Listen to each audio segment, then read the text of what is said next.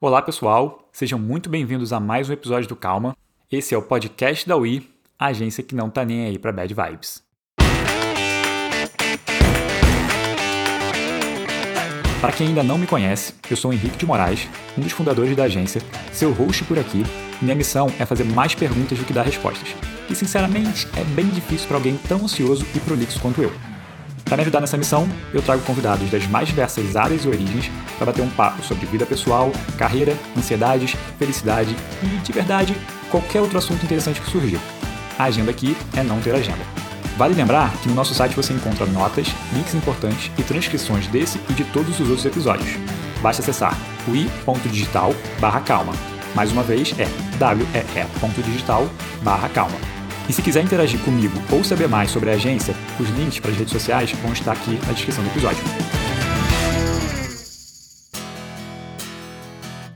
Thaís Rosa é CEO da Conectando Territórios, agência de turismo que alia educação e conecta pessoas à história e cultura afro-brasileira de comunidades tradicionais, urbanas e lugares de memória, como o Cais do Valongo, no Rio de Janeiro. Ela é mestra em Memória Social, especialista em análise ambiental e gestão de território, especialista em economia, turismo e gestão cultural, especialista em história da África e afro-brasileira, especialista em estudos da paz e resolução de conflito e guia de turismo em Bratur. Thaís pesquisou por mais de nove anos turismo de base comunitária em comunidades quilombolas. Ela tem experiência em desenvolvimento de projetos aliados à memória, fronteiras éticas, identidade, territorialidade e cultura afro-brasileira. Ela é alumne do Young Leaders of the Americas Initiative, o famoso YLI, que é do Departamento de Estado americano e do Rotary Peace Alumni. Atualmente, ela estuda na Universidade Columbia no programa Alliance for the Historical Dialogue and Accountability. Ela também é criadora da websérie Nizinga Mulheres Viajantes. Já palestrou em congressos internacionais na Colômbia e Estados Unidos e também organizou eventos de intercâmbio entre Brasil e Estados Unidos. Seus temas são deslocamento, mulheres, comunidades quilombolas e tradicionais, memória e cultura. Ela desenvolve projetos como diálogos sobre deslocamento e mapa da escuta, trabalhando questões étnicas e de territorialidade. Bom, depois dessa baita bio, acho que só me resta dizer que o bate-papo com a Thaís foi demais e torcer para que você, ouvinte, aprenda tanto quanto eu. Vamos ao episódio. Olá, Thaís, seja muito bem-vinda ao Calma. Estou muito feliz de estar batendo esse papo aqui contigo. É, como eu falei aqui um pouquinho antes de começar, estou com uma tonelada de anotações, perguntas aqui. Se deixar, a gente vai ficar mais cinco horas conversando, a gente vai ter que ficar controlando o tempo aqui. Aí seja muito bem-vinda. O prazer é todo meu, Henrique. Muito obrigada pelo convite. É, uma, é um grande prazer estar aqui conversando com você. É, prazer é todo meu. Vamos lá. É, vou pular logo aqui para a entrevista, porque senão eu quero passar pelo máximo de tópicos que eu coloquei aqui. E o, um que me chamou muita atenção, é, eu estava vendo uma entrevista, é, um podcast, né? Você participou e você fala que quando você era pequena você escrevia cartas para pessoas que moram no exterior, né? Eu fiquei muito curioso de como que é essa, essa dinâmica, assim, né? De onde surgiu primeiro é, esse, esse hábito, enfim, essa, é, de onde surgiu essa, essa, ideia, né? Inclusive, se era um programa, alguma coisa assim, como de onde surgiu essa vontade, inclusive, também, muito nova, né? Inclusive, de começar a escrever para pessoas do exterior, e como que era a experiência como um todo, assim, você pode contextualizar um pouquinho? Sim. Se você quiser, se você quiser contextualizar de alguma forma, tipo, onde você estava, qual era a sua idade, em que momento de vida, pode falar um pouquinho também, pode ter detalhes. Ah. É, eu, na verdade, sempre me interessei por outras culturas, assim, isso era uma coisa desde criança. É, eu era aquela criança, a minha mãe tinha enciclopédia Barça, e eu ficava, é, a minha diversão era ficava olhando na Barça sobre países, é, em, em, outros lugares, com mapas, né? Eu sempre ficava pesquisando sobre como outras pessoas viviam, né? Ficava vendo os programas do National Geographic, é, Família Sherman, também, né? No Fantástico, que eles sempre viajavam e eu ficava, ai, gente, eu quero ir para esse lugar, tal. O sonho era experienciar aquilo também, né? E um, minha mãe me colocou para estudar inglês, eu tinha acho que oito, nove anos, não lembro agora mais ou menos a idade. E, um, e aí, eu não lembro exatamente quando que isso apareceu, né? Mas é, tinha um clubinho chamado Pen Friends, né?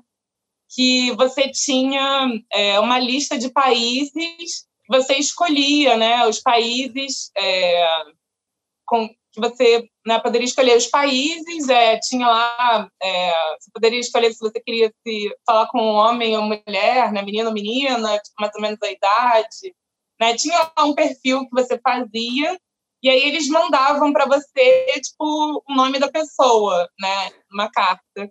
E aí você começava lá é, uma relação com essa pessoa, né?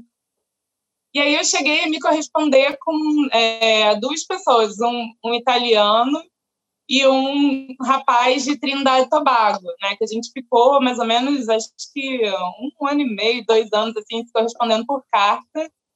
É, e aí eu descobri ele no, no Facebook, acho que uns três anos atrás, de novo, sabe? foi muito, foi muito curioso, assim, eu não sei como que chegou isso, mas eu falei, eu acho que eu vou procurar ele, né? É, e eu achei a carta aqui, é, e aí eu mandei a foto dele, né? Eu falei, eu tirei a foto e falei, é você? Aí ele ficou todo assustado, né? Imagina. conheço.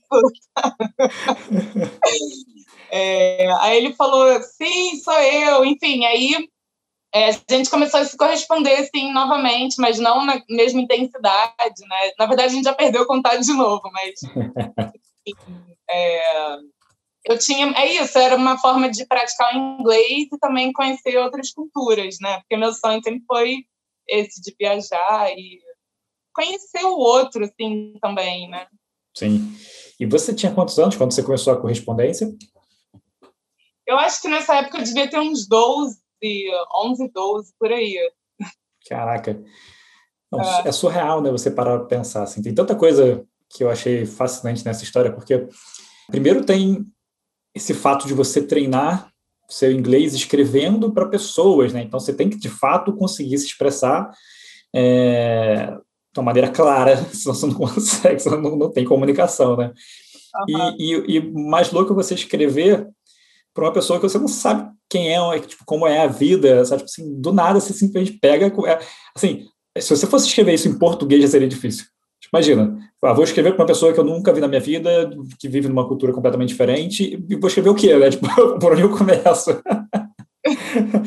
como é que foi a primeira carta? O que você escreveu, assim? Tipo, ah, eu sou, eu sou brasileira, como é que é a vida? Você, você lembra? É, eu acho, Pois é, eu não lembro agora. Eu acho que eu, teria que pegar a carta de novo, assim. Mas eu acho que eu me apresentei, né? Como, como eu, é, quem eu era, o que eu gostava de fazer e também ficava fazendo perguntas, né? É, vida como ele vivia e tal, o que ele gostava, música, sei lá, né? Como é que era o dia a dia? Acho que mais questões assim do cotidiano, né? Acho que tentar descobrir o que, é que a gente tinha em comum, né? Talvez. É... E tinha coisa em comum? Quê? E tinha coisa em comum? Ah, eu acho que é, o fato de gostar de esporte, né? É, na época eu jogava basquete é, e nadava também. É, ele também fazia esporte. É, músicas não, né? Eram músicas diferentes, assim, mas eu sempre gosto de saber que as pessoas gostam de ouvir, sabe? Porque eu gosto muito de música também, né? Eu estudei música e Acho que eu sempre tive essa uma conexão muito forte com música, né? E todo lugar que eu vou, eu sempre pergunto para as pessoas que mandam lá o que elas gostam de ouvir, sabe? Porque eu também quero conhecer, né? Outros ritmos também, né? Eu acho que música fala muito sobre os lugares, né? Sobre as pessoas, né? Como elas se movimentam também, como elas sentem, né? As coisas. Sim, é. totalmente. Eu vou fazer mais algumas perguntas sobre esse tema. É, eu tinha feito uma anotação aqui, eu vou dar uma, vou sair um pouco do assunto, um lugar bem aleatório, e eu, eu volto. Só porque você, eu fiz essa anotação, eu falei, cara, não sei se eu falo sobre isso ou não, mas é, como você falou essa, essa questão da música, eu vou compartilhar uma coisa que aconteceu quando eu estava fazendo a pesquisa para fazer essa entrevista, né? esse bate-papo.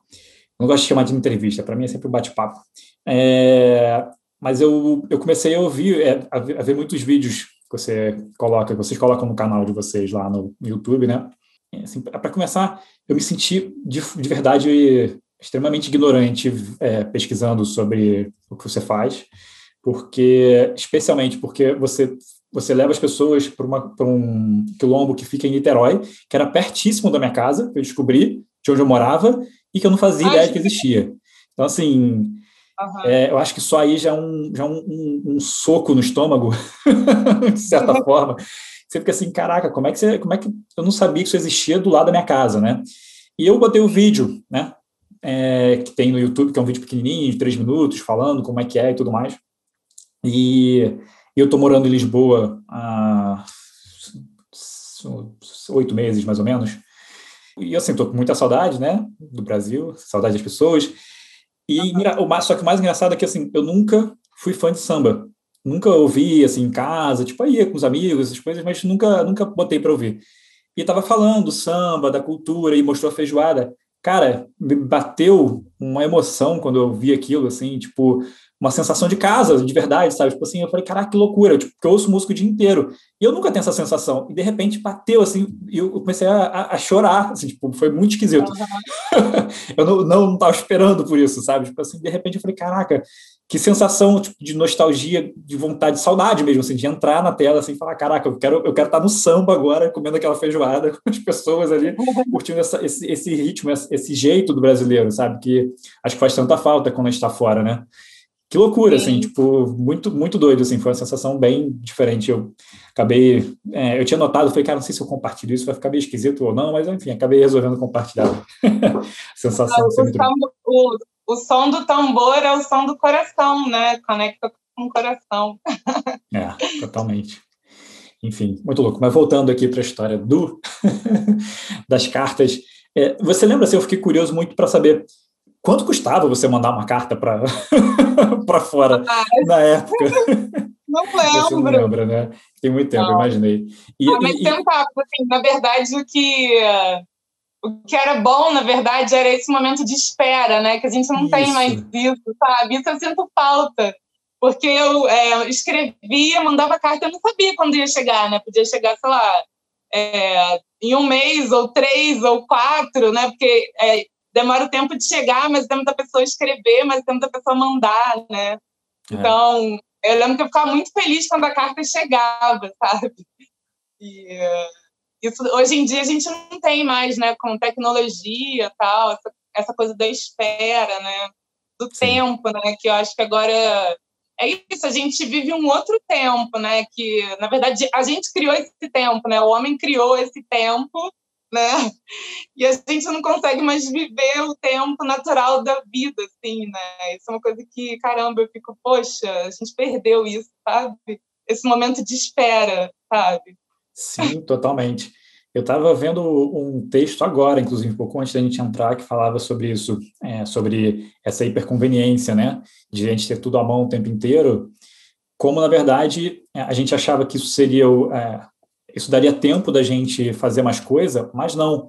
Está cada vez tomando mais nosso tempo, porque, assim, de certa forma, as pessoas não têm mais paciência para esperar, porque eles sabem que se você, você, se você viu aquele e-mail, você pode responder na hora, tá todo mundo com pressa de, né, tipo assim, como se ele não conseguisse evoluir se você não respondesse o e-mail, aí você se sente obrigado a responder aquele e-mail na hora, porque é isso, não tem mais esse, não tem mais desculpa, teoricamente, só que você perde a naturalidade das coisas, né? Então, assim, as pessoas estão cada vez mais apressadas, cada vez... Eu, é, hoje almocei, essa semana eu estou tentando almoçar com calma, por exemplo. Cara, eu percebia quanto tempo eu não fazia isso, viu? Pegava, descia, comia um negocinho rápido, voltava para trabalhar, falava, cara, não é possível, sabe? Tipo, assim, eu preciso desse tempo, a gente precisa de mais tempo, sabe? Tipo, precisa um pouco desacelerar, né, de certa forma. E realmente, acho que a única coisa que as pessoas esperam hoje em dia é encomenda da Amazon. e que mesmo assim não demora mais também. é muito louco. É muito esquisito mesmo. Essa, eu também sinto falta dessa, dessa espera e, e de várias outras coisas, né? Assim, de, da espera como um todo, assim. É, eu como eu era músico, eu gostava muito de, de esperar, por exemplo, lançamentos de novos CDs, dos artistas que eu gostava. Você lembra como é que era isso? É. Esperar lançamento? Não, não, isso eu não lembro. Não eu lembro do, do toca, toca fita, eu também lembro do vinil, que eu adorava, sabe? Colocar um vinil e tocar um lado inteiro e depois virar e tocar outro lado inteiro. Eu ainda é. tenho, né? Ainda tenho vinil, só que a minha vitrola quebrou agora. Mas é. É, eu ainda ouço, assim, CD, sabe? É, tem coisas que eu ainda. Não abre mão, né? É. Bom.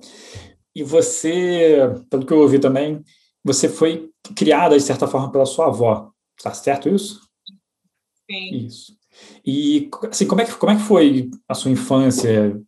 É, se você puder descrever um pouco, é, especialmente como conectando assim as experiências que você teve com essa curiosidade, né? Você já falou um pouco do, da, da, da, enciclopédia, né, que você pegava, dos programas que você assistia, mas é, quais foram as experiências que você teve na infância e as pessoas que influenciaram você a ter essa curiosidade, assim, e vontade de viajar?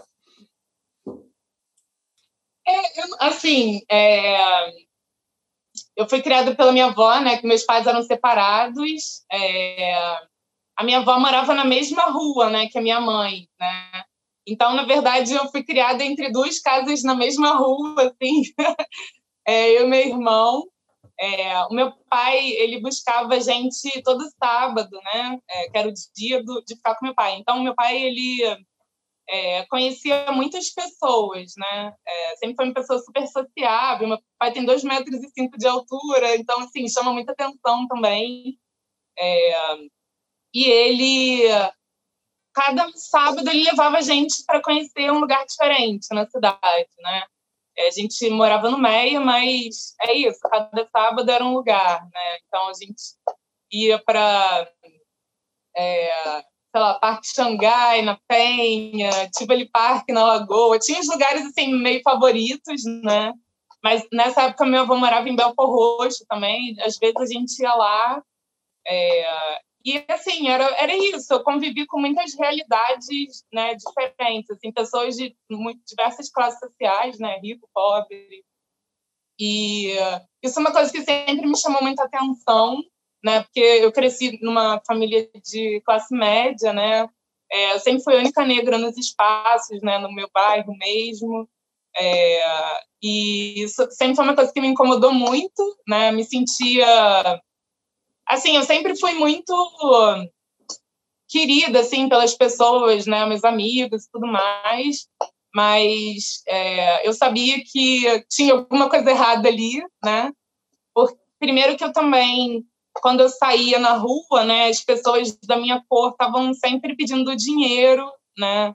É, eu lembro que é, às vezes na minha casa também apareciam crianças assim da minha idade pedir comida, sabe? Década de 90, né? O Brasil estava num momento econômico muito ruim, assim. Então, é, quando eu ia para a escola também, sabe? E, e, as minhas amigas, né, meus amigos, eles é, tinham empregadas que eram negras, né? Então, assim, a referência de negros para ele eram pessoas pobres, né? É, e eles olhavam para mim e falavam: ah, você não parece uma pessoa negra, sabe? Você não fala que nem os negros, né? Tipo uma coisa assim. E então, assim, essa questão da desigualdade social, né, sempre foi uma coisa que me chamou muita atenção desde criança. E é isso, acho que em relação a viagens, né? Eu não sei. Eu acho que tem vários fatores, assim. Eu acho que assim a minha avó também, é, ela veio do sertão de Pernambuco, né? É, veio para o Rio de Janeiro, mais ou menos com uns 20 anos, que era o sonho dela, morar aqui, é, trabalhar como babá. E depois, assim, anos, né? Porque eu ficava sempre perguntando para minha avó, né? Sobre como era, como foi a vida dela também, né? A infância e tudo mais. Ela falou que ela e a tia, porque os, os pais dela morreram, ela tinha sete irmãos e eles todos foram é, divididos entre os familiares quando os pais morreram. E a minha avó foi criada por um, duas tias, né? Uma cega e outra não e elas recebiam né, é, pessoas que faziam é, romaria, elas hospedavam na casa delas, essas pessoas, né, que uh, tinha muita romaria lá para o Padre Cícero, né? É, em Pernambuco, naquela né? região. Padre Cícero é, é referência assim religiosa, né? Então elas hospedavam, né? Essas, esses, esses romeiros, né? Eu acho que um, essa curiosidade era uma, não sei, nasceu comigo. Eu acho que foi estimulada, né? Pelo meu pai, de repente, né? Essa coisa de conhecer vários lugares, né? Sempre estar num lugar novo. Porque eu sempre, segunda-feira, eu sempre era aquela pessoa que contava uma novidade, né? Para os meus amigos que não saíam do bairro, entendeu? E aí, domingo também, minha mãe me levava para pra praia, para o teatro, né? Então, sempre tinha muitas coisas para falar sobre o meu final de semana, sabe? É, porque e depois ao longo do tempo eu comecei a perceber mesmo que a maioria das pessoas elas não saem dos seus bairros, né? Uhum. É, você morava onde? Oi? Onde qual era o bairro que você morava? Eu morava no Meia. No Meia. Morava no Meia. E, uh, mas é isso, no fim de semana eu não estava no Meia, né?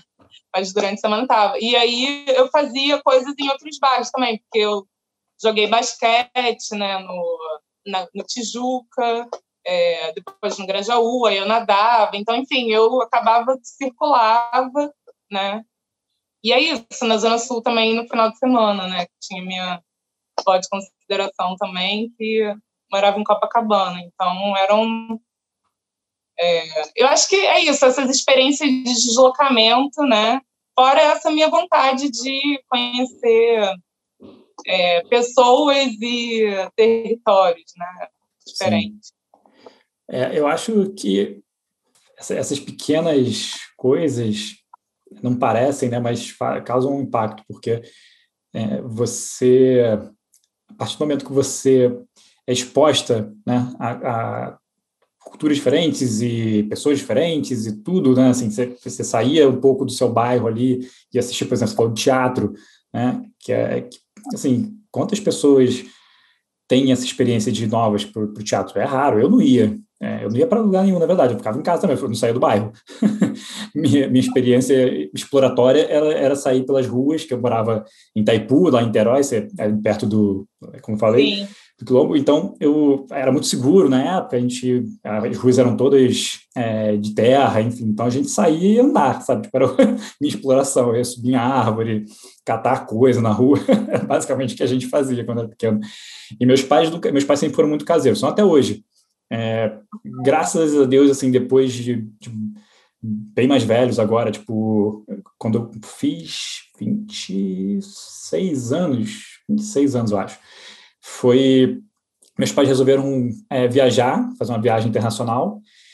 Até então eles tinham saído do país uma vez só. E, e assim, porque minha mãe tinha muito medo de avião, então meu pai, por preguiça, ficava em casa também. E eles basicamente, o fim de semana é na casa dos meus pais. A família toda vai para lá, se reúne lá e, e, tudo acontece na casa dos meus pais. Então eles não saíam de casa de fato. E, e, eles resolveram fazer essa viagem internacional e acabou que minha mãe perdeu o medo de avião porque ela gostou tanto, assim, foi, foi, uma viagem tão legal que ela começou a viajar mais. Aí então, meus pais são ou em casa ou viajando agora, pelo menos isso. Sim. Mas é, eu lembro que quando eu era novo, assim, eu fui estudar numa escola é, onde as pessoas tinham mais dinheiro, então, assim, é, que era uma realidade diferente para mim também. Eu estudei no Pedro II, no Rio, enfim, é, a, até a quarta, terceira série, aí depois fui estudar num, num, colégio pequenininho que tinha, porque a gente foi para Itaipu, que era muito longe do Engenho Novo, imagina, eu saí de Itaipu para o Engenho Novo, fiz isso durante um ano. Nossa, é, fiz isso durante longe. um ano. É, muito era longe. Era do do Engenho Novo, né? É. então, assim, todo dia eu viajava, basicamente, né? Era tipo, eu, eu ah, me explorava, talvez eu explorava assim, eu ia todo dia para o Engenho Novo de Itaipu. Mas é, minha mãe ficou com pena da gente, botou, matriculou a gente numa escola perto de, lá da nossa casa, enfim. E depois eu fui para uma escola grande. É, minha mãe conseguiu bolsa para botar os, os, três filhos. E, e, eu vi assim que as pessoas iam para lugares que eu não conhecia. E, e, eu quis começar a, a, explorar de certa forma. Eu queria ir para o Rio, ir para não sei aonde, fazer algumas coisas bem perto, assim, nada de, demais, mas eu queria ir de vez em quando eu ia por conta própria. E eu comecei a, a criar esse, esse hábito. Eu acho que é, quando você, você sai um pouco, né, tipo, é, especialmente pequeno, acho que isso deve ter um impacto muito maior, essa curiosidade fica muito aguçada, né, porque você quer conhecer mais. Acho que quanto mais você você você é, tem acesso, mais você quer acessar, eu acho, de certa forma, né? Conhecimento também é um pouco assim, né? Então, é, imagino que tenha, tenha causado impacto e que, que bom que seus pais fizeram isso, né? Tipo, desde de, de nova, assim, você poder sair e dar uns passeios, dar uns rolés, dar uns voltas.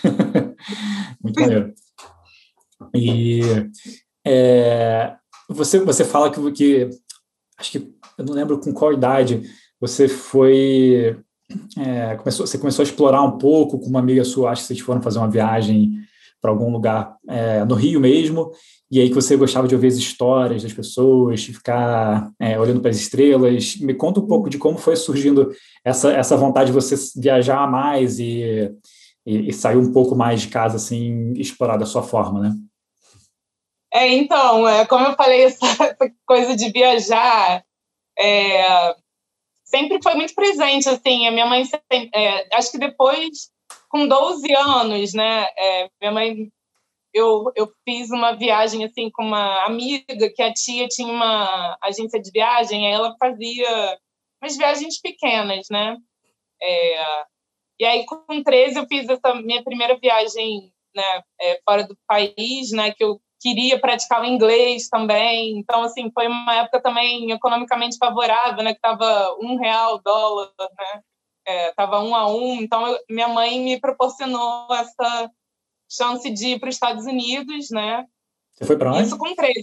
Quando eu vou, aí eu fui para fui para Disney, pra né? É, e uh, quando eu voltei, é, já com no, no, outro ano, 14 anos, é, uma amiga, ela também tinha uma tia que uh, ela tinha uma, acho que era uma amiga que tinha uma pousada em Ilha Grande.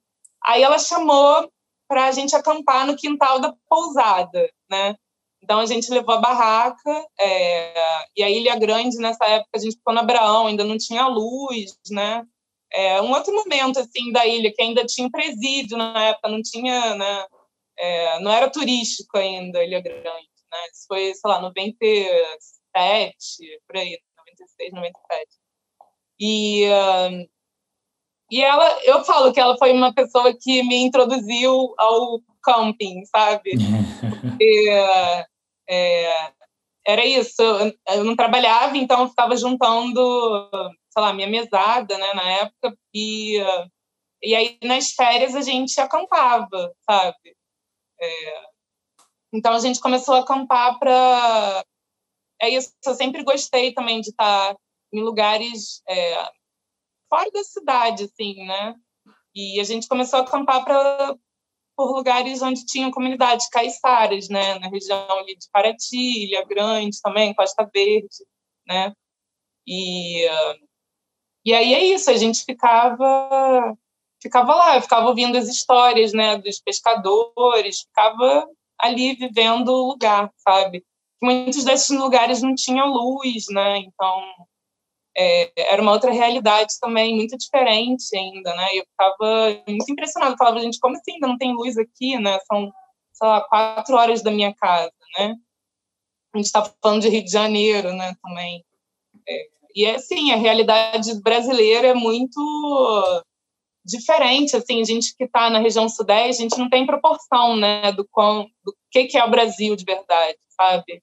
É, isso sempre foi uma coisa que me chamou atenção. E aí, é, depois eu fui para Bahia também, que foi uma outra viagem que também mudou muito a minha vida. Meu sonho sempre foi conhecer a Bahia, porque a minha avó, a mãe do meu pai, ela veio de lá, né? Eu sempre me senti também. É isso, eu, os meus avós, cada um veio de um canto do Brasil, né? É, Pernambuco, Bahia, São Paulo.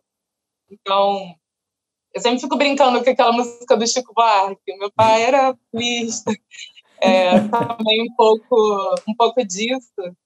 É, então, e como eu nunca soube da história da minha família, também nunca tive essa chance, né? Porque é, a gente sabe que historicamente também, né, com toda a história da escravidão, né, as pessoas que chegaram aqui, né, os africanos que foram escravizados, eles antes de sair de lá, eles já perdiam né, é, a sua identidade, assim, né? Perdi uma chance de, né? De, é isso, você perde sua, suas referências, né? É, você é dividido, né? Sua família é dividida, é, então a gente não tem como traçar a nossa árvore genealógica, né?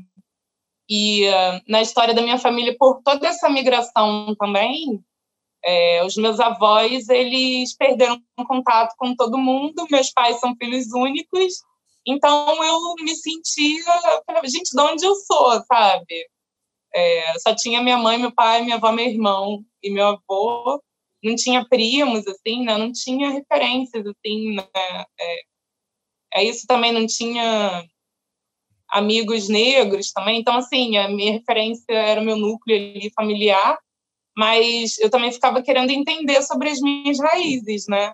É, uhum. da onde eu vim, o que, que significa isso tudo, né? Estava muito me questionando isso.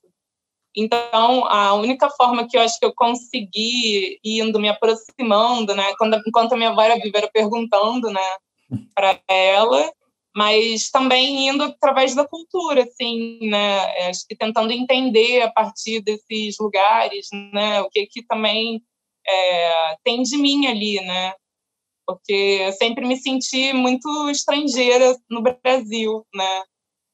Sempre me senti nesse não lugar, né? Sem, sem meio sem identidade, né? Sem saber essa história familiar aí, né?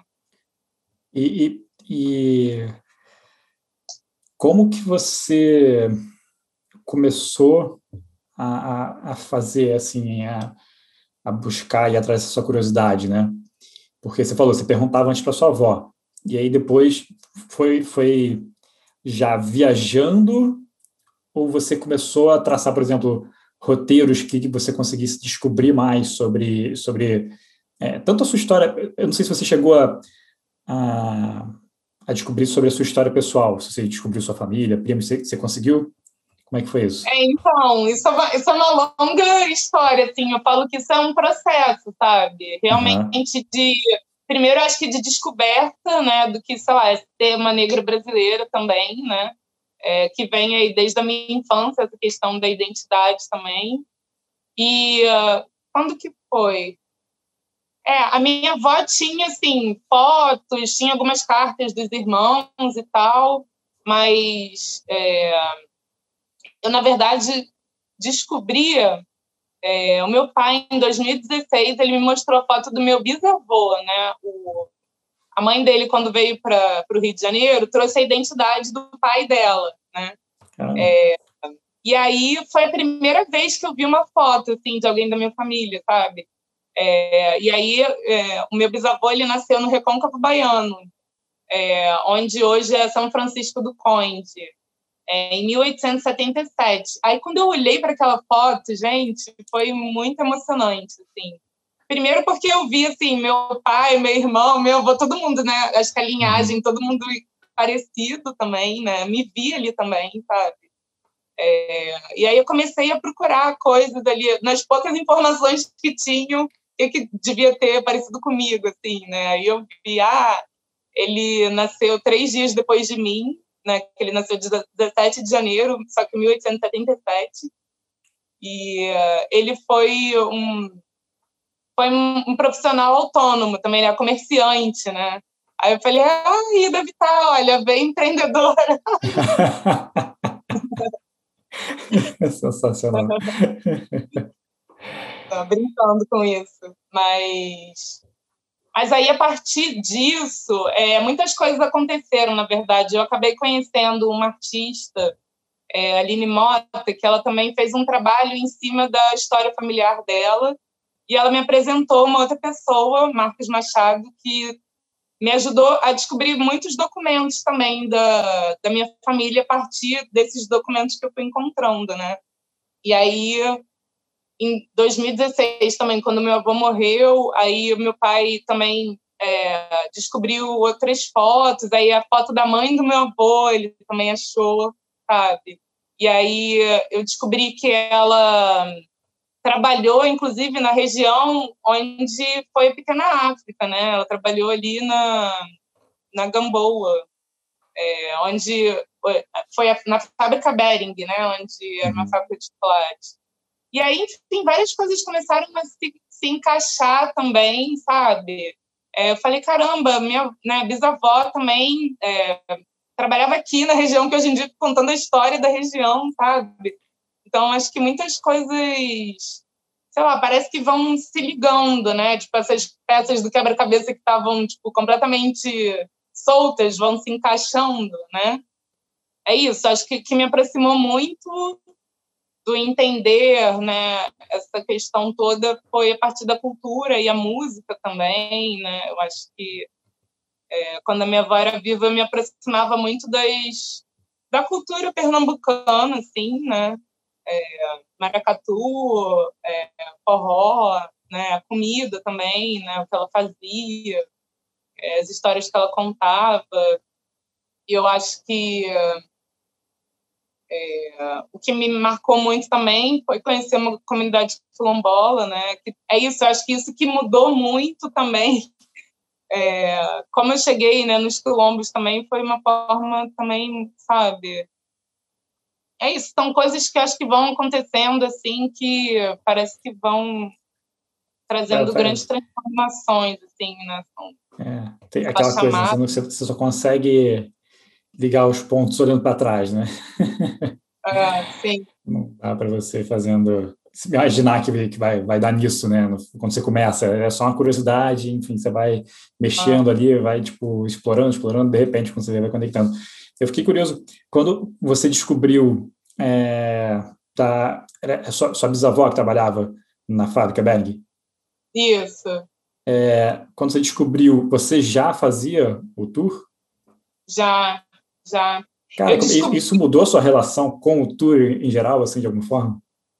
Cara, mudou, eu acho que a relação, é, o que eu estava falando, assim, eu não me sentia é, pertencente, é, eu, eu, eu sentia que faltava alguma coisa, sabe? As pessoas, elas sempre ficavam perguntando de onde eu era, sabe? É, e o fato também de eu não saber quem, da onde eu vim, sempre me deixou num, não lugar, sabe? Uhum. Eu acho que a gente, né, no Brasil, sofre muito com o, né, o legado da escravidão, assim, né, que afeta é, muito né, a população negra né, em relação a é, questões de pertencimento, né, porque é isso, a maior parte da população ela é excluída da, da sociedade, né? Então, eu acho que é, essas questões elas afetam né, não só economicamente, mas eu acho que em vários outros aspectos, né? É, Psicologicamente, né? Totalmente. Da identidade também, é, sim. É, são muitos aspectos, né? Eu acho que é um sistema inteiro aí que precisa ser né, é, olhado, né? Então, eu, eu não me sentia realmente, assim, eu é, eu acho que quando eu olhei para isso, assim, eu me senti, falei, poxa, a minha avó, bisavó, né, também trabalhava aqui, ela fez parte disso, sabe? É, e eu tô aqui agora, entendeu? No mesmo lugar que ela estava, sabe, desde 1889, entendeu? Eu acho que me deu mais essa sensação de que, cara, eu também sou isso, né? Então, é isso, a gente é esse Sim. lugar aqui que eu estou ocupando, né? Ele é meu também, sabe? Sim, totalmente. Eu imagino a sensação, né? Deve ser de se encontrando, né, no caminho, assim, é, nem, nem consigo imaginar. Eu, eu, é engraçado, porque eu não sei é, também um pouco, eu não sei, acho que nada da minha história, não sei é, quem são meus bisavós, enfim, mas, de certa forma, é, a, tinha, tinha muita gente né, da família. Minha família sempre foi não muito grande, mas assim, tal, todo mundo sempre muito junto. Então, pô, isso faz uma diferença absurda. Acabou que, por isso, talvez eu não tenha tido essa curiosidade né, de pesquisar, de, de, de entender, porque você, você tá ali, né? Tipo, aquela coisa do, do peixe, né, que está no, não enxerga a água do aquário. Né, você não percebe isso, a não ser que você não tem. Então, então você, nova, começou a estudar inglês, depois é, fez essa primeira viagem internacional, depois começou a viajar pelo Brasil, pelo Rio, né, enfim. e começou a explorar um pouco mais, é, foi é, começou a visitar é, essas, essas comunidades, enfim, é, explorar mais a cultura, né, as histórias. E, e, quando que surge a empresa? E, e me fala um pouquinho também é, da, da, de como foi assim a, a, criação e fala um pouco do que vocês fazem também para as pessoas que estiverem ouvindo entenderem porque eu acho que é muito importante. Sim. É, então, o Conectando Territórios, né, ele ele surge em 2014, né? Mas só que então antes dele, é, porque a história é longa, é, eu estava falando sobre essa questão de uh, reconhecimento, né, pertencimento.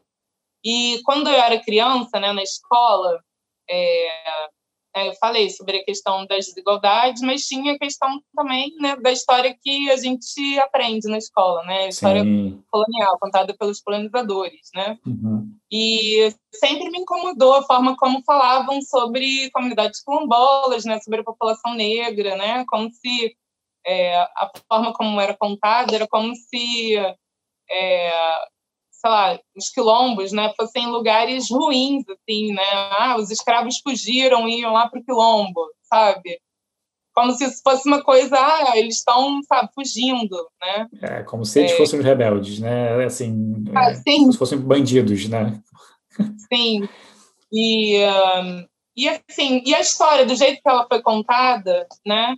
É, não foi contada de uma forma, né, que é verdadeira, é, eu acho que é isso. O outro lado da história não foi contado. E isso afetou né, é, a nossa história presente, assim, né, como a gente vive hoje, é, afetou né, drasticamente também né, é, a população negra, né, também afeta a autoestima, afeta vários ângulos e, é uma história de exclusão, né, não só a população negra, mas indígena também, né, então é, isso foi uma coisa que sempre me incomodou. E aí, quando 2003 eu estava na faculdade, fui para o Fórum Social Mundial em Porto Alegre, e aí lá eu conheci um quilombola, né? É, de Goiás, e a gente começou a conversar. Ele falou: Ah, eu sou quilombola da comunidade de Calunga. Aí eu falei: Como assim existem quilombos ainda no Brasil? Né? Isso em 2003. Eu falei: Gente, é, e aí eu fiquei com aquilo, eu falei, gente, eu preciso conhecer vocês e tal. Eu não sabia que ainda existiam comunidades quilombolas, né? É, e aí, no mesmo ano, eu acabei conhecendo aqui no Rio a comunidade do Quilombo São José, da Serra, é, em Valença. E, uh, e tudo que eu aprendi né, na escola né, sobre quilombos né, era completamente diferente de tudo que eu estava vendo ali, sabe? É, de toda a toda a história, toda a riqueza, né? toda a cultura é, que estava ali naquele território, sabe? É, e acho que isso foi uma coisa que mudou muito a minha vida, assim, né? Eu acho que lá foi o local que eu conheci o jongo, né? Porque lá é, eles estavam começando a fazer a festa dos pretos velhos, né? Então é, vinham comunidades jongueiras, né? De vários estados, né?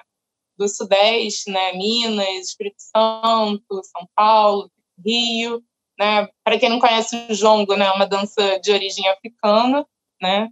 É, principalmente dessa região Sudeste, né, é, com uma influência africana da etnia Banto, então é, é bem específico aqui dessa região do Brasil e e aquilo para mim foi muito, sabe, foi muito emocionante, eu acho que me, é, me conectar com isso, sabe, de novo, né? E aí, isso é uma história que nunca foi contada pra gente, né?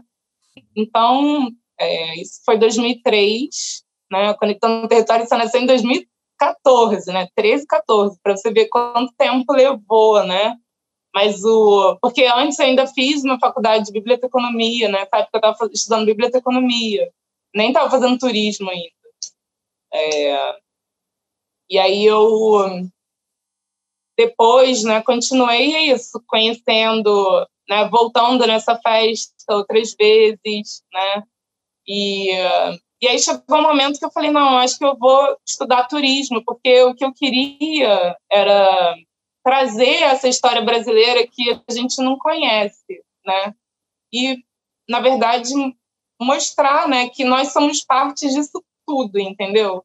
Tudo isso, é, tudo isso é nosso. E acho que isso é uma coisa que no Brasil, né, a gente não reconhece quem nós somos, a gente exclui mais do que inclui. Enquanto a gente continuar excluindo, a gente não vai, a gente não vai conseguir sair do lugar, entende? É, então, assim, toda exclusão leva uma compensação, né? A gente tem compensações muito grandes aí, né? Por conta dessa exclusão, né? Que leva nas desigualdades sociais, a ciclos de violência, né? A gente vive né, ciclos aí que a gente precisa realmente transformar, sabe?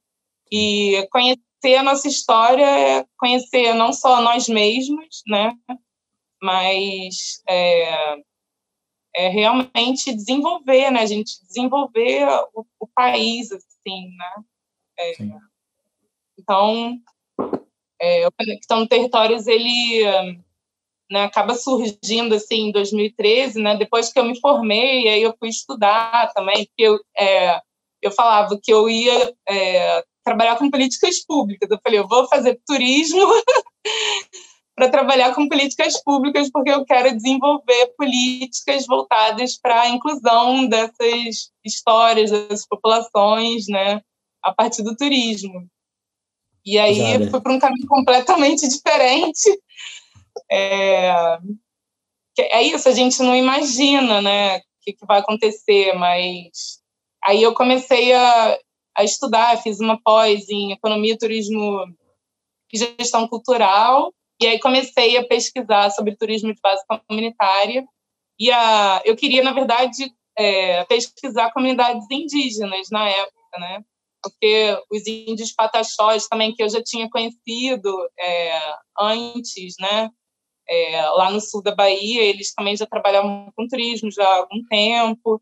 Só que aí eu descobri que existiam também comunidades quilombolas também que estavam é, nesse processo aí de desenvolvimento. E aí eu falei, ah, então eu vou trabalhar com as comunidades quilombolas.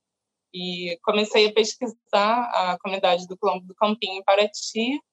E, enfim, aí a partir daí que eu fui percebendo também que essa era uma oportunidade, né, de, de a partir da educação também, né, não só o turismo, mas assim, o turismo como mais uma ferramenta, né, mas que a forma de você aproximar essas histórias seria a partir da educação, né? Então, levando estudantes, né, para conhecer a história dessas comunidades também.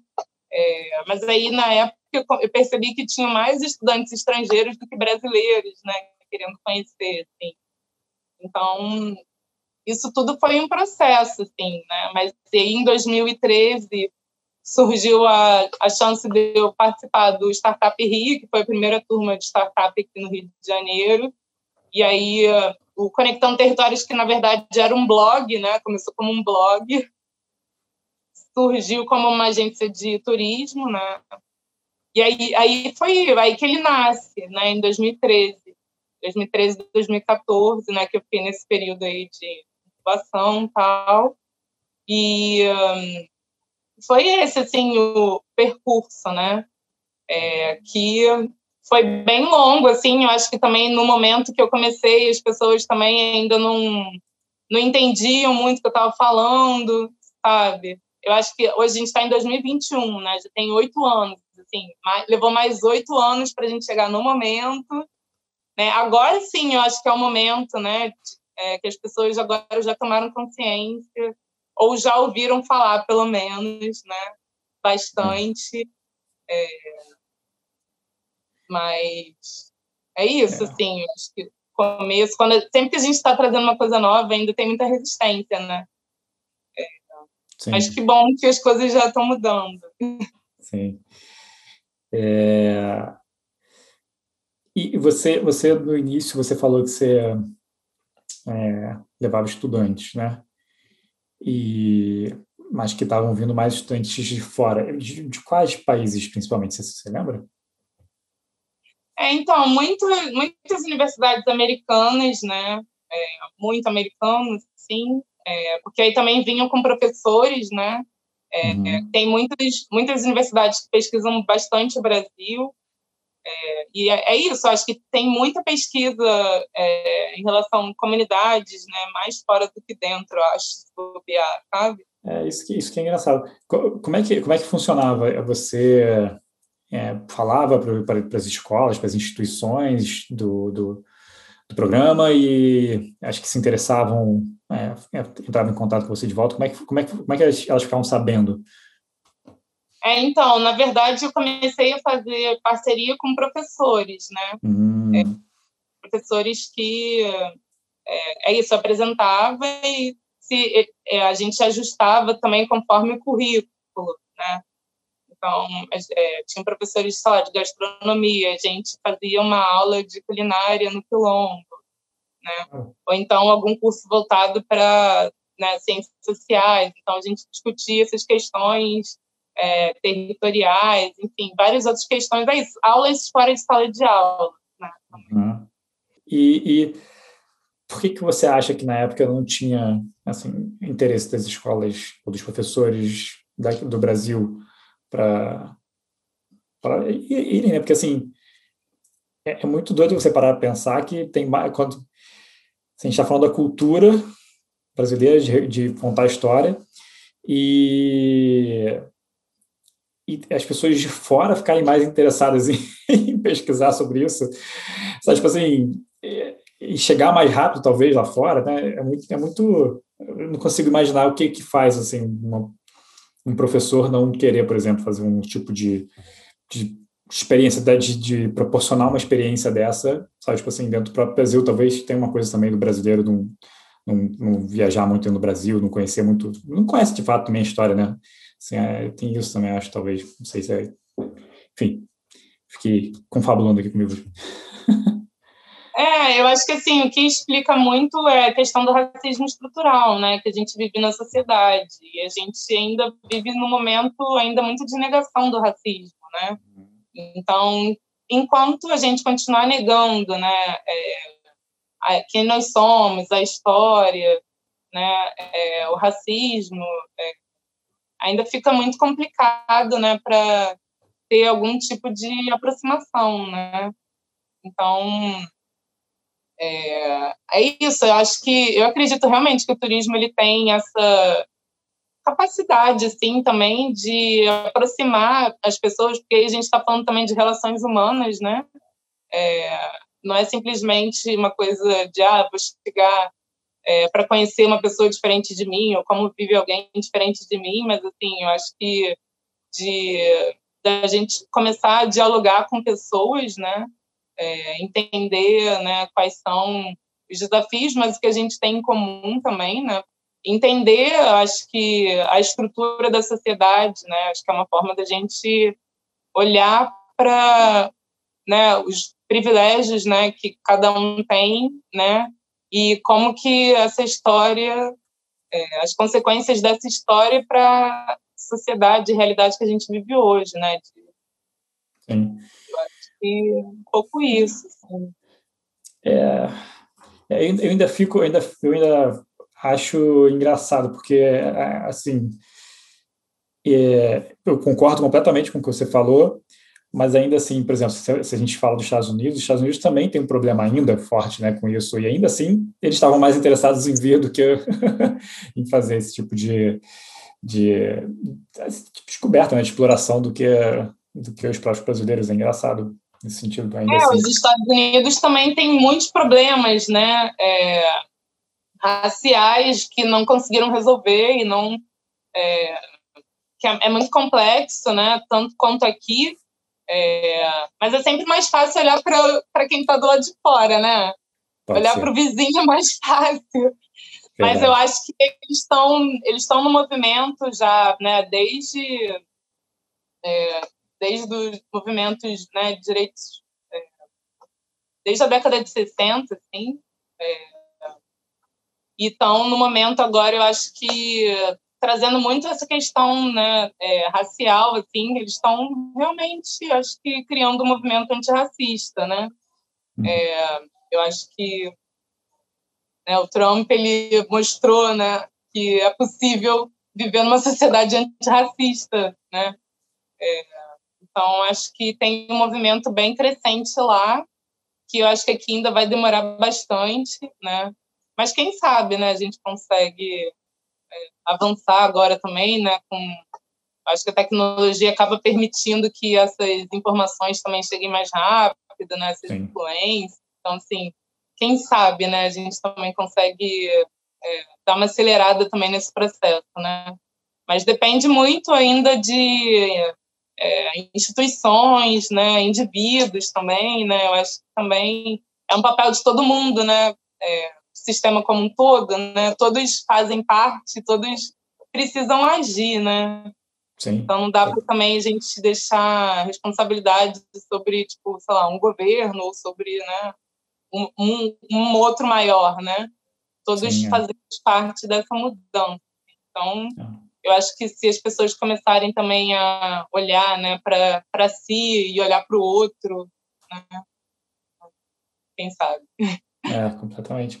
Você, você, assim, dos lugares que você já visitou, e aí pode ser Brasil ou fora também, enfim, né, tanto faz.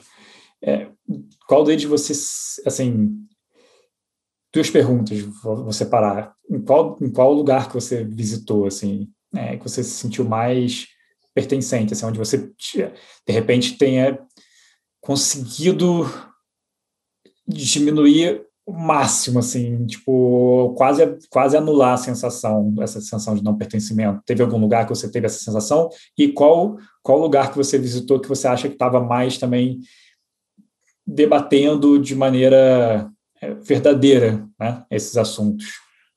Hum. Eu acho que, assim, um lugar que eu, eu me conecto muito é Bahia, assim, é, desde mais nova, assim, sempre foi um lugar que eu chegava e falava, ah, eu acho que agora eu tô em casa, sabe?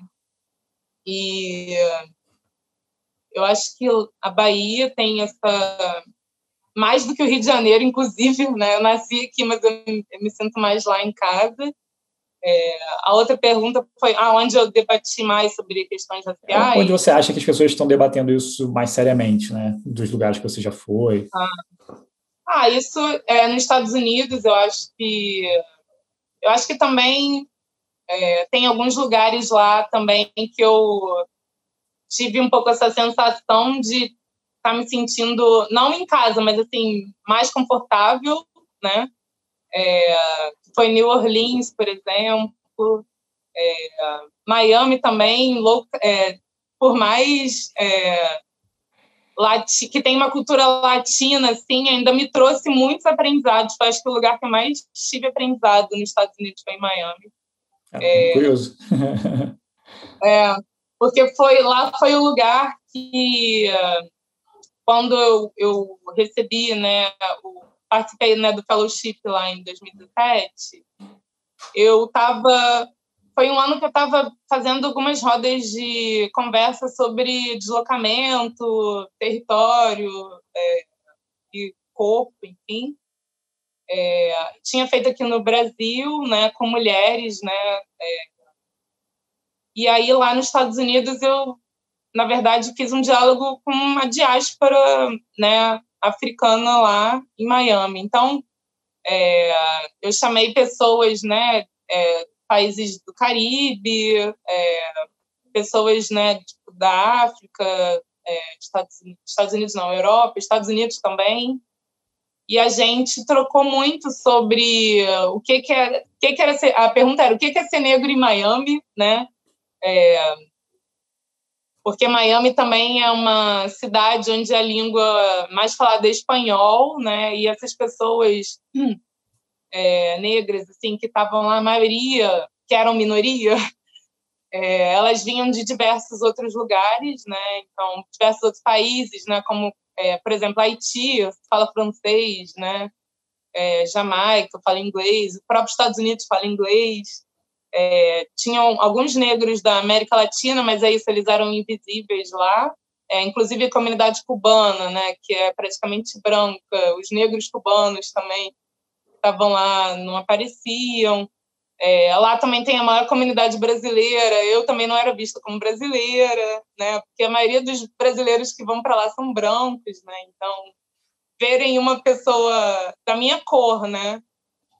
Como brasileira, as pessoas falavam, ah, mas como assim, sabe? É, então, eu acho que foi um lugar ali que é, foi foi muito potente, assim. Eu acho que essa troca da gente se entender ali e uh, foi um lugar que eu, eu aprendi muito, assim, em Miami. É, e, assim, é isso, assim, os Estados Unidos é um lugar que tem muitos debates aí é, em relação né, a essa questão racial, em ser latino também, né, participo de um grupo também dos afro-latinos, uma rede também que eu faço parte. Então, é isso. Acho que são muitos debates aí que a gente está sempre é, falando, né, discutindo, assim, e tentando também encontrar formas, né, de trazer isso para a sociedade. Você então começou é, agora uma série, né? Tem quanto tempo que você começou? A, a então essa a série eu comecei a gravar em 2019.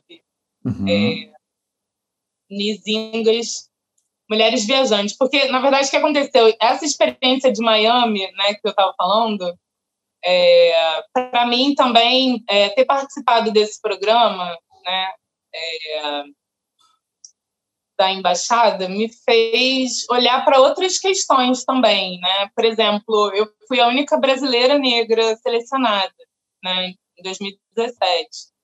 E isso me trouxe muito incômodo, né? É... E aí, quando eu cheguei lá, eu também percebi que as pessoas negras que também estavam lá, por exemplo, é isso, América Latina, não tinham outros negros também na América Latina, e a gente sabe que existem negros na América Latina, Sim. né? É isso também, não tinha uma representação. Os negros que tinham era no Caribe, mas aí Caribe a maioria da população é negra mesmo, entendeu?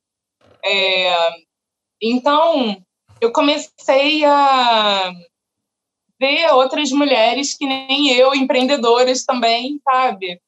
E eu falei, gente, eu quero conhecer elas, quero conversar com, com elas também, né? Claro que são experiências diferentes, né? Porque elas não estão no Brasil, mas eu quero entender. É, saber também se elas viajam, porque é isso, eu também viajava e também era, é isso, foi a única nos lugares, né? Uhum. É, então, eu fiz esse evento, né, que eu te falei, e eu conheci uma uma mulher, né, em Miami também, que era empreendedora, é, ela trabalhava com ela era produtora, mas ela também era modelo, ela fazia um monte de coisa e eles tinham um trabalho social, né, uma ONG também que eles estavam é, desenvolvendo um projeto num bairro negro lá em Miami que era considerado tipo um bairro super violento, né? Então eles me chamaram lá para conhecer esse lugar. É, e aí eu resolvi entrevistar ela. Eu falei, ah, eu quero fazer uma entrevista com você. É, e era, era, isso, assim, é, queria que ela me contasse sobre quem ela era, né, de onde ela veio, assim, também, é, e um lugar que ela tinha viajado, como tinha sido essa experiência de sair dos Estados Unidos, né, também. E como que foi, se você sentiu, né, como é que era ser negro num outro lugar. E aí ela contou essa experiência na Costa Rica. Então, é, essa foi a primeira entrevista que eu tinha feito, né? Levei minha câmera e botei lá, ela, só ela falando e tal. Isso 2017. E aí eu fiquei com isso na cabeça. Falei, gente, eu acho que eu preciso continuar, sabe? É, porque, assim, eu comecei o canal do Conectando Territórios também para mostrar um pouco do meu trabalho, mas eu, sinceramente, eu não, eu não gosto de ficar falando sozinha para a câmera. porque, assim, além de eu achar chato, eu também não, não me sinto à vontade, sabe? Eu acho que, é, sei lá, eu gosto de interagir, eu gosto de pessoas também, gosto de conversar. E aí eu falei, ah, eu acho que eu vou então fazer diferente, eu vou entrevistar pessoas, eu vou na casa dessas pessoas e vou fazer entrevista com elas, né? E aí eu selecionei, é, falei, ah, vou começar pelas é, minhas amigas, assim, né, pessoas que eu conheço, mas que eu admiro também. E, uh, resolvi fazer essas entrevistas, né, foram cinco entrevistas em maio. É, só que aí eu fui para Tailândia e aí acabou que eu só consegui editar no ano passado, né? Durante a pandemia foi também um momento que eu resolvi, é, falei, ah, preciso botar isso no ar, né? Porque tá aí. E foi aí que começou. Botei ano passado no ar o Nizinho das Mulheres Viajantes, né? Ainda tem mais uma uma entrevista que vai no ar agora. É, tudo é certo esse mês, né? Só tá finalizando a edição. E eu quero continuar fazendo também, né? Porque eu acho que é, primeiro que é necessário, acho que ouvir, né? É, não falar, mas ouvir é, outras vozes, né? É, mulheres negras que também é, empreendem, que têm seus sonhos, que é, não, não tem. É isso, existem estereótipos em relação a nós, sabe? Que eu acho que precisam ser quebrados também. Então, é, eu acho que essa série é importante, não é só sobre viagem, é, é muito mais, também sobre empreender os seus sonhos, né, seus projetos para outros territórios. Aí são mulheres que levam né, seus projetos para outros países, sabe, outros lugares, né, elas expandem, sabe. É, então é sobre isso também, como você se desloca, né, não só socialmente no seu país, mas em outros lugares, né, tem a ver também com é, as, as, questões, né, das fronteiras étnicas também, né, que são questões que me interessam, assim, né, como que você é, é, visto, né, em um lugar e outro não, né, são essa fluidez aí, né, das múltiplas identidades que acontecem, né, então é, é, é um pouco também sobre isso. E, e, e, como que, que você foi se sentindo assim conforme você foi fazendo as entrevistas, né? Porque eu imagino que assim, eu, eu, eu faço, eu gravo podcast é, muito para aprender com as pessoas, eu vi também as pessoas e, e me inspirar. No final das contas, assim, é, eu, eu, busco, eu sou muito fã, é, sou apaixonado por biografias, eu leio qualquer uma, vejo todas, então é, eu falei, cara, por que, que eu não começo a pegar as pessoas que eu tenho curiosidade e chamo para eu, eu fazer, eu, eu, mesmo perguntar e fazer a biografia da minha cabeça dessa pessoa? então, é, como é que é, assim, como que isso tem acrescentado para você? O que, que você tem tirado dessas entrevistas? Assim, se fosse, sei lá, listar, falar um ponto principal, assim, que você, que tem sido relevante para você, você saberia dizer? O que que eu estou aprendendo nessa entrevista? Do, do que, que mais causou impacto, assim, é, entrevistando. Então, por exemplo, só para contextualizar, é, eu acho que assim eu tenho uma pergunta que eu sempre faço para as pessoas no final do, do podcast, que eu vou fazer para você também, que é o que é ser bem sucedido para você. E eu adoro essa pergunta porque é uma coisa que eu venho questionando muito, é, do sucesso que, que vendem para gente e do que, que é ser, o que, que é sucesso para mim, sabe? Tipo assim, eu preciso ter o sucesso que, eu, que, que os outros têm, que os outros veneram, eu, sabe? Então, é, é, eu sei que essa pergunta eu encaixei até depois, no, nas primeiras entrevistas eu não fiz, mas, cara, assim, tem umas respostas que as pessoas me dão que me fazem, de fato, assim, eu falo, caraca, tipo, explodiu minha cabeça, sabe? Preciso parar agora e, e ficar refletindo nelas e, e, fico durante, às vezes, dias, sabe? Então, é isso, às vezes tem uma resposta ou outra, tipo, tem um, é, reflexões sobre a vida, especialmente, acabam me impactando muito sabe? Tipo, quando a pessoa traz um, um insight, assim, do tipo, é, de como eu posso aplicar, de coisas que eu posso fazer para ver melhor, ou de enxergar a vida de uma outra forma, sobre, um outro, sobre uma outra, outro ângulo, outra, outra perspectiva, né? É, e, assim, eu queria entender de você se tem alguma coisa em particular que te chame a atenção, assim, que tenha já mudado a sua forma de ver o mundo, ou qualquer coisa assim, tenha te impactado de alguma forma. Ah, eu acredito que não sei, eu acho que é o que move a gente, sabe? É, acho que é muito isso, assim, e eu acho que a gente acho que assim de seguir a intuição também, sabe? É, o que eu vejo às vezes parece que a gente não sabe se está muito no caminho certo, sabe?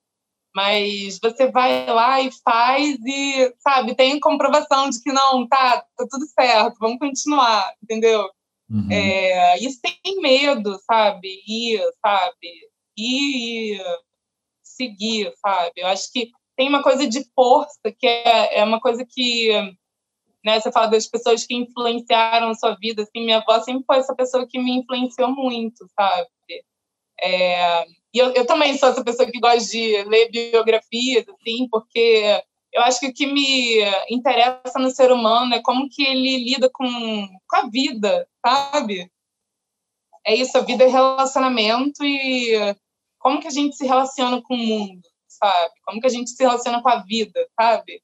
É, porque, assim, os desafios, eles estão aí sempre, as dificuldades, né? Tipo, viver não é fácil, sabe? Não é. Então, assim, depende se você... Né?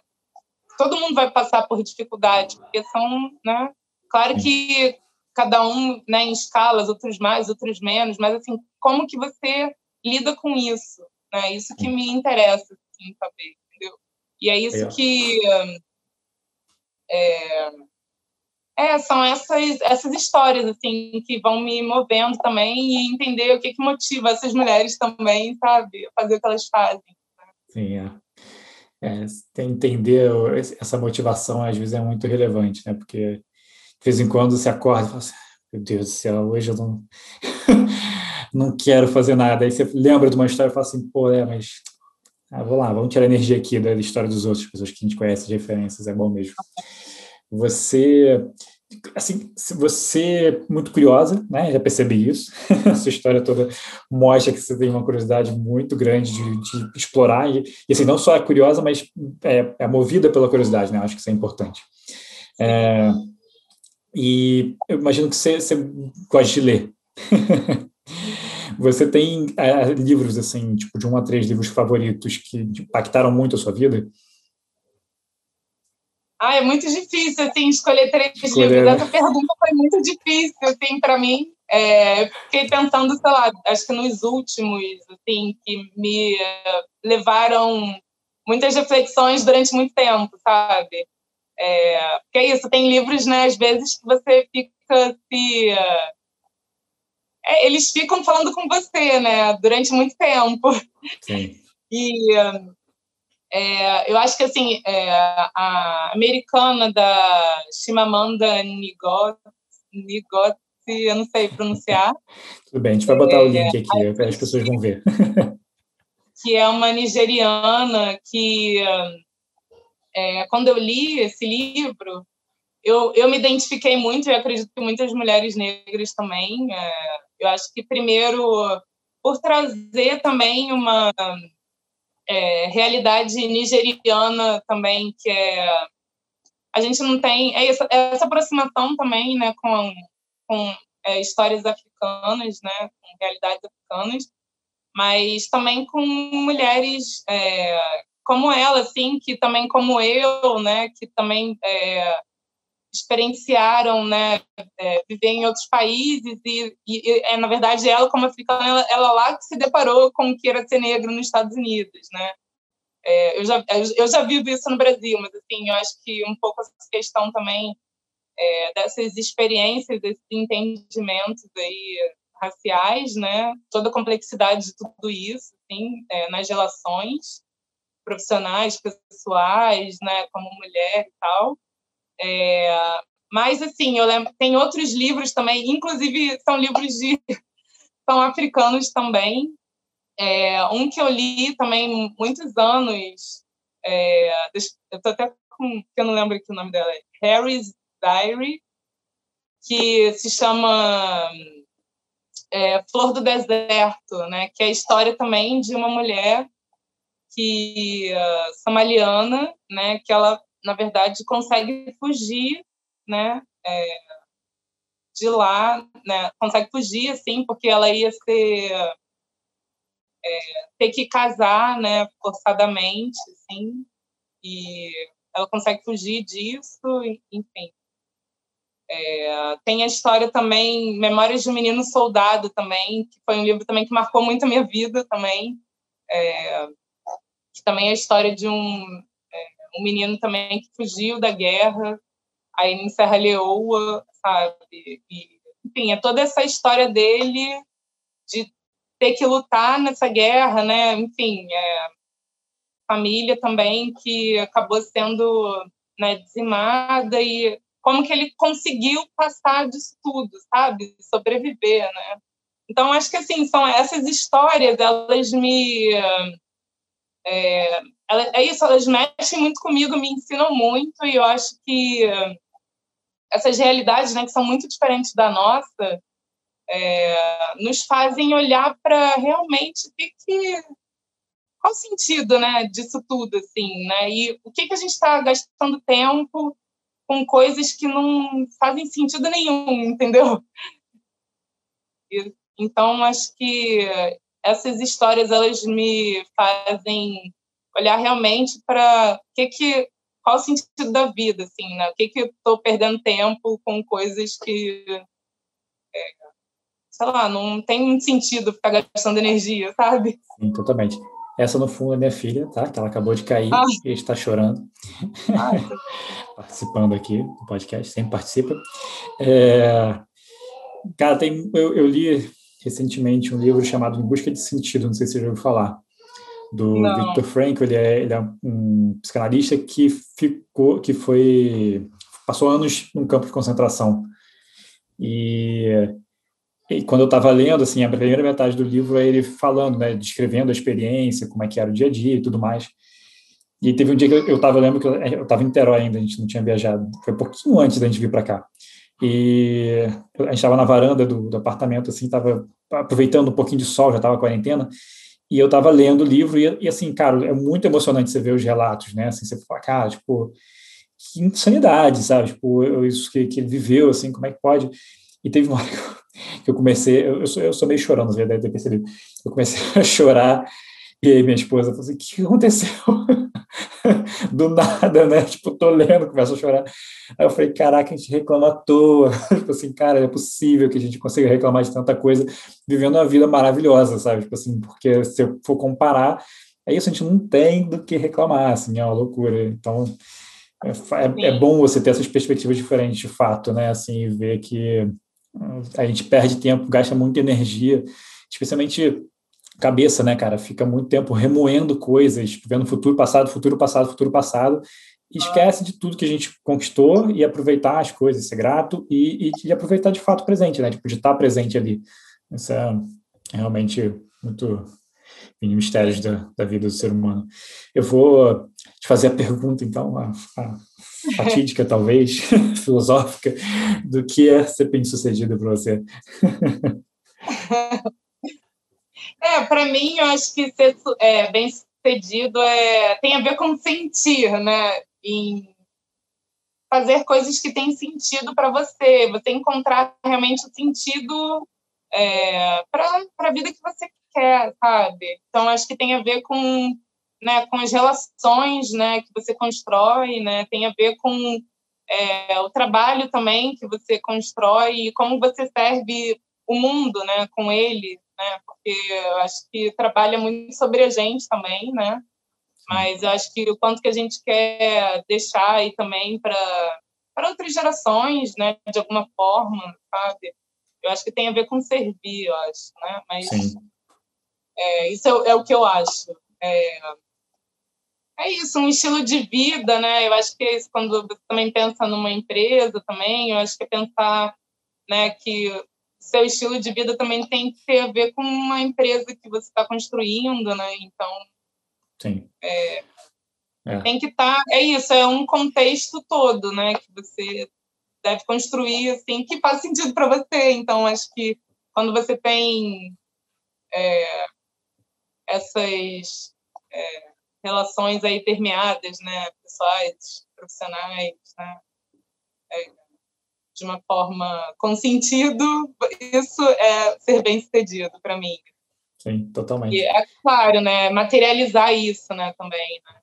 É. teve uma resposta que eu recebi aqui que tem a ver com o que você falou, por isso que eu vou falar, mas que eu achei muito legal, que é ela falou assim, ah, é, ser bem sucedido é se orgulhar da própria história. Hum. E é um pouco disso, né? Porque se você, se você vive uma vida sem sentido, né? se você não se você não tá, tá vivendo só por viver, está tipo realizando o desejo do, dos outros, né? Vivendo é, para agradar um júri invisível aí, sei lá, talvez não tão invisível assim. A gente é, depois você vai chegar no final e falar assim, caraca, tipo, tá e aí, né? Para que, que serviu tudo isso? Então, faz, faz, total, faz total sentido, desculpa, mas foi sem querer, não foi de propósito. É, se você pudesse falar com o seu eu de, de 10, 15 anos atrás, o que, você falaria para ser mais calma? Ah, para ser mais calma. Eu acho que com acreditar no processo das coisas, sabe? É, não ficar pensando muito nos resultados e pensar mais no em viver os processos, sabe? É, é isso, viver e fazendo. Hum. Porque é isso, a gente nunca sabe o resultado, do, né? A gente nunca sabe o resultado. Né? Sim. É. A, gente, a gente faz esperando um resultado, às vezes o resultado é melhor se eu falo isso de vez em quando com as pessoas também, que se você estiver tão preocupado com o resultado, talvez você vai, vai chegar num, num, vai ter um resultado melhor, você não vai perceber, porque você vai estar tão focado no que você estava imaginando, em vez de aproveitar né, o processo. Se, é, o famoso enjoy the ride, né? Tipo, aproveitar, aproveitar o caminho. É um conselho, parece conselho de mãe, né? Assim, porque é aquela coisa, tipo assim, todo mundo fala, especialmente quem já passou por tudo isso, fala direto com a gente e ainda assim a gente só percebe depois também, né? Tipo assim, a gente vai lá, faz a merda e depois fala assim, putz, minha mãe falou isso. É tipo como se fosse isso, né? Uhum. É difícil, eu acho que é um dos. É, um, é, o, é o conselho mais importante e o mais difícil de ser vivido, talvez. E Thaís, onde as pessoas podem te encontrar? Como é que qual o melhor lugar para elas falarem com você, para conhecerem um pouco mais do seu, da sua história, é, assim, até trocar de repente um pouco, como é que funciona, qual, qual, qual, qual caminho você indica? É, então, tem as redes sociais, né? Conectando Território está no Instagram, Facebook, no YouTube. É, também tem e-mail, contato arroba conectandoterritórios.com.br, o nosso site, www.conectandoterritórios.com.br. Show, maravilha. Thaís, muito, muito, muito, muito obrigado por ter topado bater esse papo aí comigo foi sensacional. É, agradeço demais por você ter tirado esse, disponibilizado esse tempo, um bloco grande aí de tempo que eu sei que é difícil no dia a dia de, de correria que a gente vive hoje, né? Essa loucura de call e call e call, passar de call em call, um atrás do outro. é, mas eu acho que é isso também, a gente conseguir eh, parar, né? É, é importante parar também em alguns momentos, sabe? Sim não perder a, o fio da meada, né? Seguindo a bússola. E eu sei que você carrega uma bússola de verdade. Muito bom. Obrigado de verdade pela sua participação, viu? Eu que agradeço, Henrique. O prazer foi meu. Hey, pessoal, vou ficando por aqui. Só lembrando que no nosso site você encontra as notas, links importantes e transcrições desse e de todos os outros episódios. Basta acessar o i.digital barra calma. E também, se quiser interagir comigo ou saber mais sobre a agência, os links para as redes sociais vão estar tá aqui na descrição desse episódio. Então, muito obrigado pela audiência e até o próximo episódio do Calma.